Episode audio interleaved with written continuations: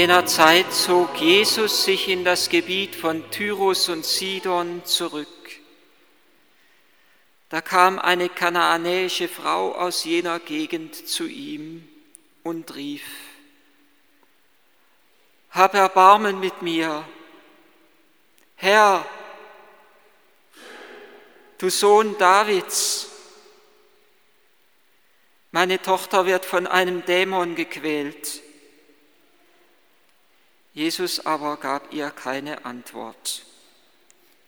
Da traten seine Jünger zu ihm und baten, befreie sie von ihrer Sorge, denn sie schreit hinter uns her. Er antwortete, ich bin nur zu den verlorenen Schafen des Hauses Israel gesandt. Doch die Frau kam fiel vor ihm nieder und sagte, Herr, hilf mir. Er erwiderte, es ist nicht recht, das Brot den Kindern wegzunehmen und den Hunden vorzuwerfen. Da entgegnete sie, ja, du hast recht, Herr, aber selbst die Hunde bekommen von den Brotresten, die vom Tisch ihrer Herren fallen. Darauf antwortete ihr Jesus, Frau, dein Glaube ist groß. Was du willst, soll geschehen.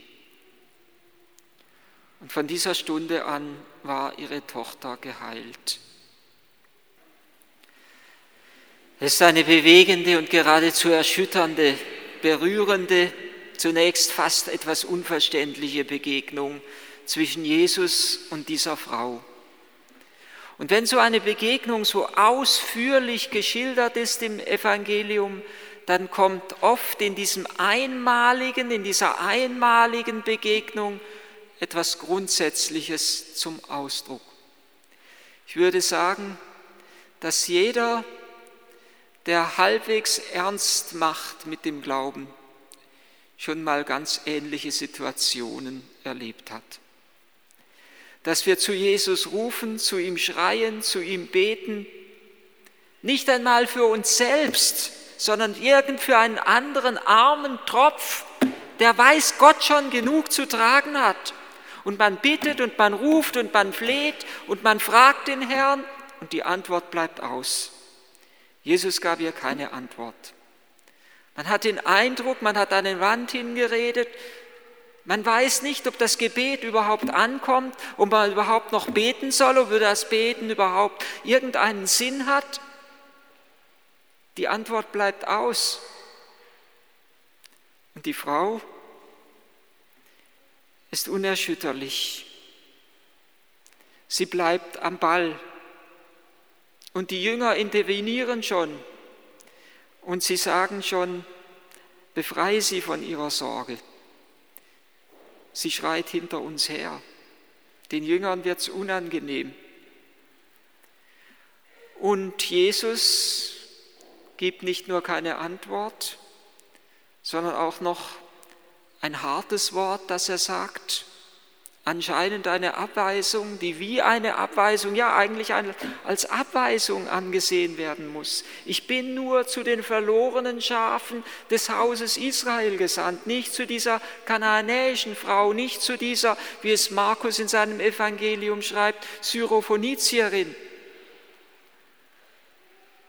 Eine kalte Dusche nach der anderen erfährt diese Frau. Und sie kommt und was tut sie? Sie fällt vor ihm nieder. Erschütternd, bewegend. Eigentlich kriegt sie gesagt, ich habe nichts mit dir zu tun. Und sie kommt und sie fällt vor ihm nieder. Im Griechischen ist es das gleiche Wort für Anbetung. Sie betet ihn an. Sie beugt ihre Knie vor ihm. Es ist das gleiche Wort gesagt, wie es von den Weisen heißt, als sie zum Kind in der Krippe kamen und sie fielen vor ihm nieder, sie beten ihn an, sie huldigen ihm. Wir könnten so übersetzen, sie fiel vor ihm nieder, sie beugte ihre Knie vor ihm, sie betet ihn an, sie huldigt ihm. Und es kommt noch schlimmer. Er sagt zu ihr, es ist nicht recht, das Brot den Kindern wegzunehmen und es den Hunden vorzuwerfen. Ja, es gibt Brot. Ja, es gibt Heil. Es gibt Nahrung. Es gibt Leben für die Kinder, aber nicht für die Hunde. Offensichtlich nicht für diese Frau. Warum bekommt sie nichts ab von diesem Heil, das Jesus doch bringt? Er ist doch das Brot des Lebens. Er offenbart sich als das Brot des Lebens. Es wäre doch nur verständlich, wenn spätestens jetzt diese Frau sagen würde, mit diesem Menschen will ich nichts mehr zu tun haben. Ich habe mich getäuscht. Ich habe gemeint, dass er der Heiland, aber er bringt mir nur Härte entgegen, nur Gemeinheit, nur Bosheit. Es wäre doch nur verständlich, wenn diese Frau enttäuscht weggehen würde. Es wäre doch nur verständlich, wenn sie fortan mit einem verbitterten und verhärteten Herzen weiterleben würde. Wenn sie ihr Herz verschließen würde und sagen würde, es hat keinen Sinn, ich habe es versucht.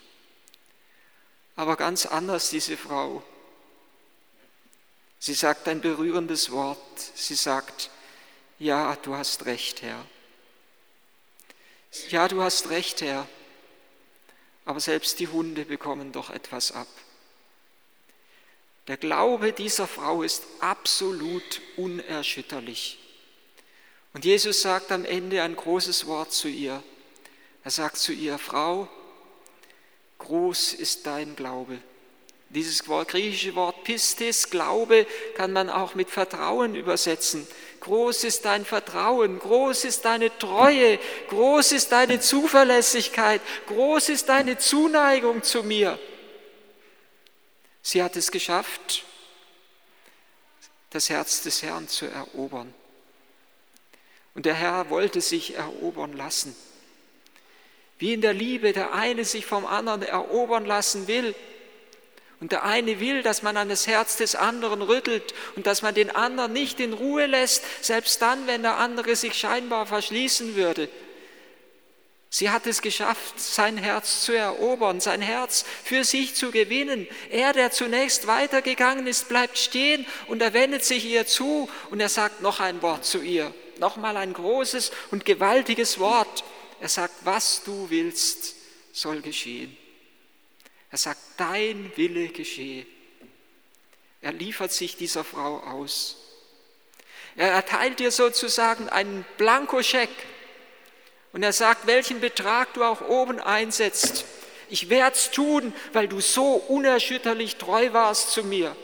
Sie darf einsetzen, was sie will. Und der Herr sagt, ich werde deinen Willen erfüllen. Und sie will nichts anderes, als dass ihre Tochter geheilt wird, dass ihre Tochter befreit wird. Und von dieser Stunde an heißt es, war ihre Tochter geheilt. Am Ende ist Gott sei Dank alles gut ausgegangen. Aber wir mussten schon ein wenig zwischendurch eigentlich die Luft anhalten. Denn es war keineswegs besonders entgegenkommend, wie Jesus dieser Frau begegnet ist. Und keineswegs besonders höflich und zuvorkommend. Warum diese lange Zeit? Warum diese Erschütterung? Warum hätte er ihr nicht gleich helfen und sie heilen können? Es war sicherlich, diese ganze Szene ist sicherlich zur Glaubensprüfung für diese Frau geworden. War das auch so von Jesus intendiert? Glaube nicht, dass Gott mit uns Menschen spielt und spielen will. Ich glaube nicht, dass Gott uns Menschen zappeln lassen will. Mal schauen, wie lange er es aushält, wie lange er es mitmacht. So ist Gott nicht. Ich glaube eher, dass Gott ganz und gar wahrhaftig ist, dass es wahr ist, dass er zu den verlorenen Schafen des Hauses Israel gesandt ist und dass er diese Sendung ausfüllen will und ausüben will und dass dann durch Israel hindurch allen Menschen Heil zuteil werden sollte.